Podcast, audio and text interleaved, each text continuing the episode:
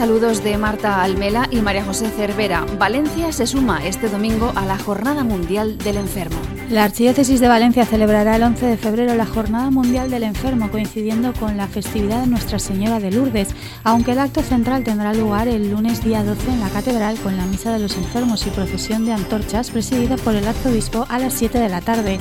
La Iglesia en Valencia acompaña cada año a más de 35.000 personas enfermas en hospitales, residencias y domicilios gracias a la labor de sacerdotes, agentes de pastoral, capellanes de hospital, voluntarios y distintas órdenes y congregaciones religiosas. Hoy jueves Manos Unidas Valencia presenta su campaña 2024. La presentación tendrá lugar esta tarde a las 6 en el Salón de Actos del Palacio de Colomina CEU con la participación de Cristina Antolín, médico y misionera. Su nueva campaña El efecto ser humano incide en el hecho de que el daño al planeta está relacionado sobre todo con la actividad económica de los países desarrollados. Y mañana, viernes día 9, se celebrará también el Día del Ayuno Voluntario con motivo de la campaña contra el hambre este domingo día 11 de febrero. Los colegios diocesanos han impulsado una nueva edición de su campaña de donación de sangre hasta el 16 de febrero.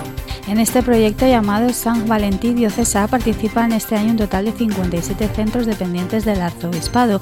Los puntos de donación se reparten por numerosos centros y localidades de nuestra diócesis. Los resultados han sido un éxito en las anteriores ediciones, donde más de 2.500 personas acudieron a donar y el número de pacientes beneficiados ascendió a cerca de 6.700 personas. Más información en archivalencia.org y en la revista Paraula.